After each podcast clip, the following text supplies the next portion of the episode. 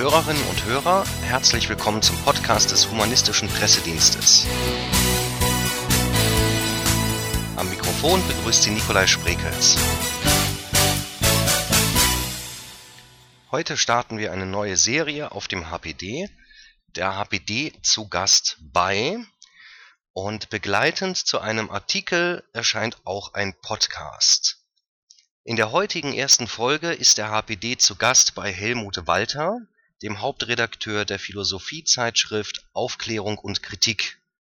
Er ist außerdem der Vorsitzende der Ludwig-Feuerbach-Gesellschaft in Nürnberg und der Gesellschaft für kritische Philosophie, ebenfalls in Nürnberg. Das Gespräch führte Carsten Frerk. Wir sind heute zu Gast in Nürnberg bei Helmut Walter. Helmut Walter ist Herausgeber von Aufklärung und Kritik und betreut zwei philosophischen Gesellschaften. Jetzt die Frage, Herr Walter, zwei Minuten. Was machen diese beiden Gesellschaften? Ja, ich fürchte, es werden drei Minuten werden. Schauen wir mal, weil es sind also um es sozusagen drei Hauptaufgaben. Also einmal bin ich erster Vorsitzender der Ludwig Feuerbeck Gesellschaft in Nürnberg. Zweitens Vorsitzender der Gesellschaft für kritische Philosophie in Nürnberg und drittens Hauptredakteur unserer Philosophiezeitschrift Aufklärung und Kritik. Das sind also meine drei Hauptaufgaben in diesem Zusammenhang. Jetzt können wir am besten äh, chronologisch vorgehen, würde ich sagen. Das hieße, wir beginnen also mit unserer Gesellschaft für kritische Philosophie.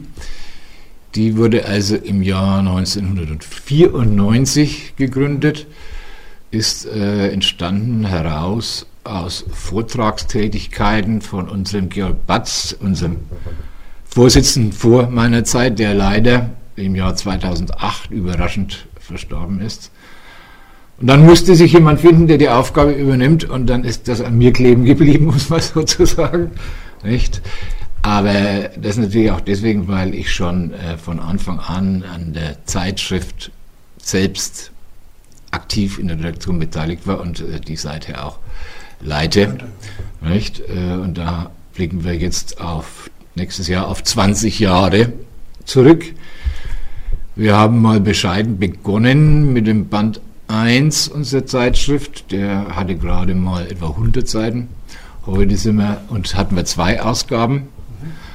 Heute haben wir meistens vier Ausgaben pro Jahr und dabei je 300 Seiten.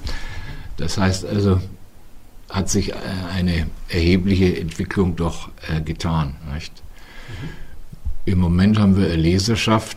Wir vertreiben die Zeitschrift ja als Vereinszeitschrift, um es so zu sagen. Das hat zu tun mit der Gemeinnützigkeit äh, des Vereins. Wenn wir Abonnentenzeitschrift machen würden, hätten wir das Problem, dass der Verein äh, keine Gemeinnützigkeit haben könnte, weil er dann auf Erwerb ausgerichtet wäre. Das ist aber nicht unser Ding, sondern wir sind zum allergrößten Teil gemeinnützig tätig. Neben der Zeitschrift haben wir dann aber natürlich ein zweites Standbein für die Gesellschaft für kritische Philosophie. Das sind unsere Mittwochsreferate. Mhm. Und zwar halten wir da pro Monat, abzüglich einen Ferienmonat, halten wir drei Referate im Monat. Das äh, ist eine Reihe wechselnder Referate, die betreut unser zweiter Vorsitzender, Dr. Schulze, der das äh, seit einigen Jahren jetzt sehr erfolgreich übernommen hat, wo wir auch sehr gute Referenten immer hier haben können. Ich mache daneben noch eine einmal im Monat eine Reihe, wo wir uns äh, Themen rauspicken, eventuell mit CD, eventuell mit DVD, um anhand von Materialien uns in ein Themengebiet philosophischer, äh, gesellschaftlicher, naturwissenschaftlicher, also dieser ganze Schnittpunkt, der dann letztlich unseren Wissenshintergrund bildet und den man nie unabhängig voneinander betrachten kann, um da Themen aufzufalten und dann zu diskutieren. Das ist also dann die weitere Geschichte. Ja, und so arbeiten wir mit der GKP also jetzt doch recht erfolgreich vor uns hin. Äh, ja, Auflage wollte ich vorher noch eventuell sagen. Wir machen also jetzt zurzeit die Diderot-Ausgabe, Schwerpunktausgabe, ich schätze, da werden wir mit 650 äh, Exemplaren herauskommen. Normal haben wir so 600er. Aber die steht natürlich auch in allen großen deutschen Bibliotheken. Nicht? Und da haben wir doch ein recht breite Leserschaft, also nicht nur Fachpublikum an den Universitäten, sondern äh, vor allem eine, im ganzen deutschsprachigen äh, Raum durch alle Bevölkerungsschichten hindurch. Das ist uns auch wichtig. Wir wollen also nicht laute Artikel haben, die nur drei Spezialisten verstehen, sondern äh, das sollen also schon ganz normale Leser auch, äh, jedenfalls in den meisten Fällen, lesen können und verstehen können. Ich meine, ab und zu sind natürlich schon auch schwierige Artikel drin, wo dann auch ich etwas klappere, dass ich da hinterherkomme. Es gibt ja so Spezialsachen, nicht? Gerade wenn es in die Mathematik und Logik geht zum Beispiel, nicht? Da, oder wenn es dann äh, in die Quantenphysik hineingeht und diese Zusammenhänge, da wird es dann ziemlich schwierig oft, nicht? Aber das drucken wir dann natürlich trotzdem auch gerne ab, äh, weil wir wollen, wie gesagt, ein breites Spektrum haben. Philosophie ist ja nun, wenn ich recht informiert bin, eine der ältesten Disziplinen sozusagen universitärer Ausbildung, Arbeit. Warum ist die Gesellschaft für kritische Philosophie erst, sag ich mal, erst vor 20 Jahren bald gegründet worden? Äh, Gab es dafür eine besondere Vorgeschichte?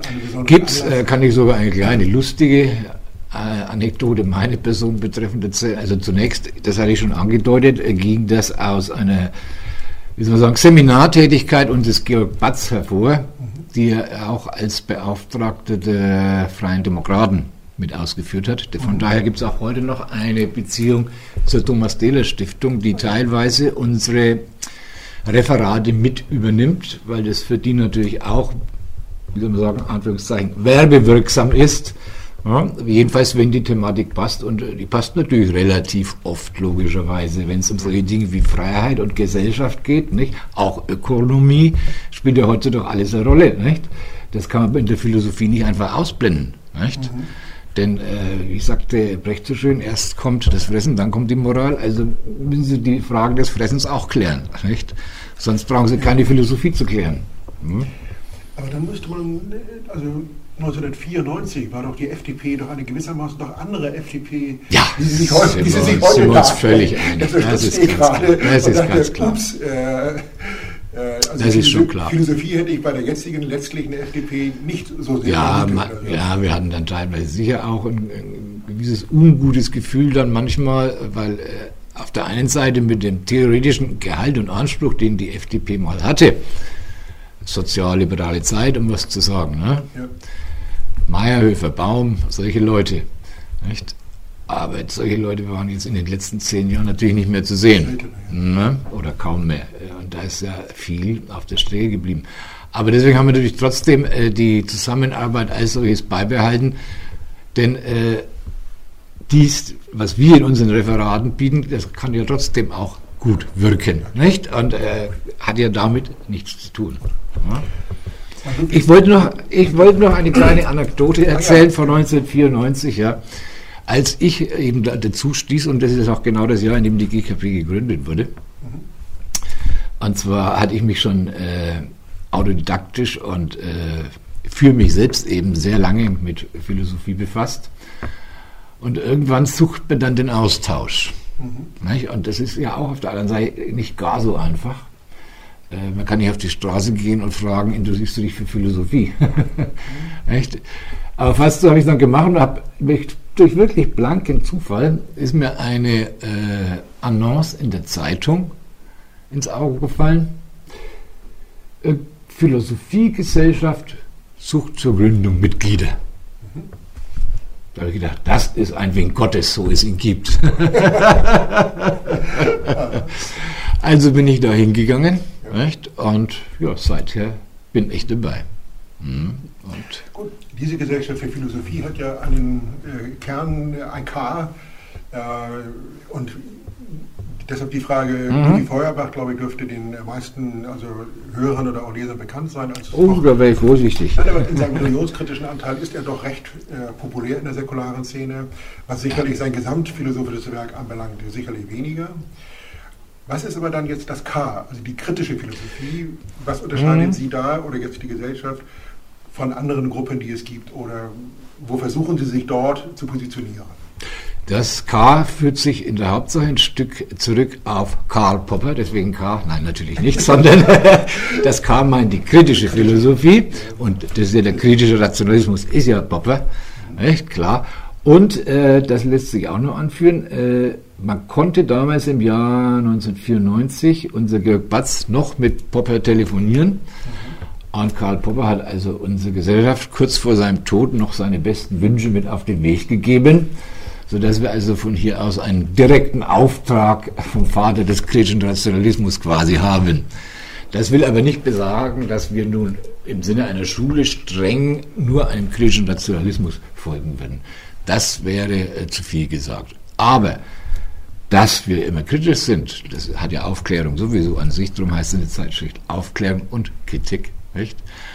Und dass kritischer Nationalismus eine wichtige Strömung ist, das denke ich schon. So ist bei uns auch heute neben weiteren über 30 Mitherausgebern, die sich an der Zeitung beteiligen, wie Professor Albert, wen nennen wir noch, äh, Professor Hörster, Professor Vollmer, ich möchte es keinen vergessen natürlich, aber wie gesagt, über 30 namhafte Mitherausgeber. Und darunter ist auch Dr. Niemann, der beteiligt ist derzeit an der Herausgabe der Werke Poppers bei Siebeck Moore, der auch immer wieder zur Popperschen Philosophie bei uns vorträgt. Und so gesehen ist das schon für uns etwas Wichtiges, nämlich äh, die rationale Argumentation. Nicht? Also das ist, dafür steht das K. Äh, wenn man sich umhört, dann, oder höre ich zumindest manches Mal Philosophie, das ist äh, irgendwo seine Disziplin, wo kluge Männer und Frauen äh, sich über Dinge unterhalten oder austauschen, die ein normaler Mensch sowieso nicht versteht und die man im Alltag eigentlich nicht gebrauchen kann. Was würden Sie so einem Mann oder Frau begegnen, die dieser Auffassung ist? Das ist sicher oft der Fall. Das sieht man ja daran, wenn man äh, bestimmte Bücher oder aus bestimmten Fachschulen äh, die Bücher liest. Da hat man ja selber auch nichts davon, selbst wenn man sich einigermaßen in der Philosophie auskennt, weil da geht es um fachspezifische Probleme, die den Alltag kaum berühren. Das ist bei, bei uns aber natürlich ganz anders, insbesondere, also sowohl, so muss ich sagen, bei unseren Veranstaltungen wie auch in unserer Zeitschrift. Äh, wir haben ein sehr gemischtes Publikum, auch wieder äh, in beiderlei Hinsicht. Es sind natürlich eher ältere Leute, das ist auch ganz klar. Bewegt sich, um was zu sagen, das Durchschnittsalter zwischen 40, 50 bis 70, so, so in der Dreh. Würde jetzt mal Pi mal Daumen schätzen bei der Zuhörerschaft. Abgesehen von, je nach, wenn das Thema so ist, kommen auch immer wieder viele junge Leute, wenn die Themen aktuell sind. Nicht? Und, und wir das Glück haben, dass die Nürnberger Nachrichten unseren Termin auch bringen. Das machen sie nicht. Dann äh, ist es oft auch quasi zu voll bei uns. Nicht? Es geht also bis zu 30, 40 Zuhörern rauf. Nicht? Und da ist es dann schon sehr voll bei uns, weil wir sind äh, im Nachbarschaftshaus Kostenhof, haben wir einen Raum. Und so viel passen dann da letztendlich auch nicht rein. Und was die Leserschaft in der Ausgabe von A und K betrifft, ja, das ist also wirklich ganz breit gestreut. Das geht von jung bis alt, das geht vom Arbeitnehmer bis zum Universitätsprofessor. Also das ist wirklich buntest gemischt und da sind wir eigentlich auch sehr froh drüber.